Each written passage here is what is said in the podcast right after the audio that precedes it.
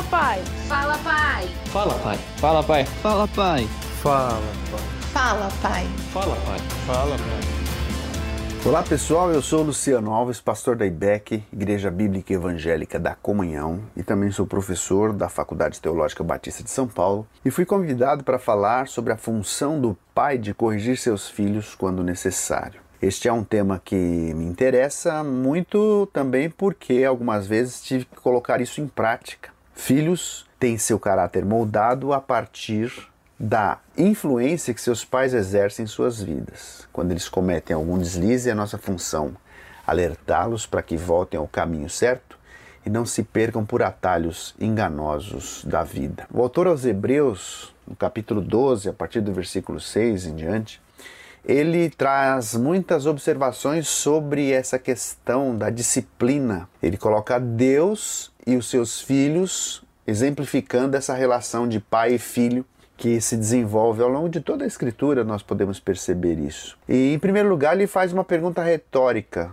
qual filho que não é disciplinado por seu pai? Versículo 7 ele traz essa pergunta. E ela é retórica porque a resposta está implicada aqui, e a resposta óbvia seria: todos os filhos são disciplinados por seus pais. Mas estranhamente vivemos num tempo em que somos advertidos na sociedade atual a não disciplinar os nossos filhos, não castigá-los, quando necessário, não restringir seus privilégios. Somos desestimulados a falar de modo mais firme, com a intenção de rejeitar ideias que podem ser bastante complicadas para casa, para a família, para a pessoa mesmo, para o filho, para a filha. Assim, o grande desafio para nós cristãos é pensar biblicamente. Uma vez que estamos inseridos dentro de uma sociedade cujos valores são pautados meramente no humanismo secular, na psicologia moderna, em pautas focadas em autonomias e independências e não na palavra de Deus, logo qualquer coisa que não partam desses pressupostos, desses grupos, dessas ideias,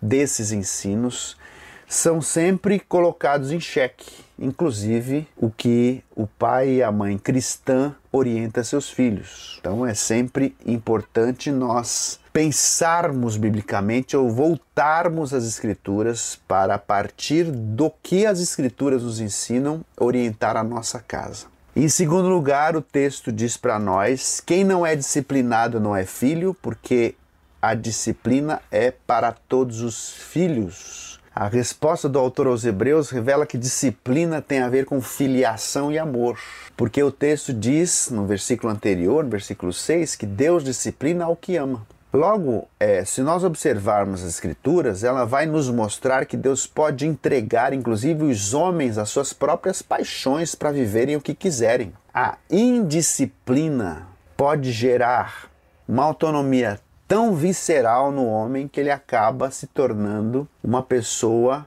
absolutamente alheia a Deus, como Paulo registrou no capítulo 1 de Romanos. Em vivendo do jeito que querem, os homens recebem em seus próprios corpos o sofrimento, fruto das suas próprias escolhas. Isto mostra que o caminho melhor para que o homem viva é o caminho da disciplina, que ele tenha orientação na vida por parte do seu pai, porque senão é certo que isto lhe será grande prejuízo. Para complementar esta mensagem, eu te convido a fazer um momento de reflexão. Na descrição desta mensagem, você tem uma pergunta que vai ajudar a assimilar este conteúdo. Só procurar por Fala Pai no site RTM ou na sua própria plataforma digital favorita. Fala Pai. Realização Transmundial.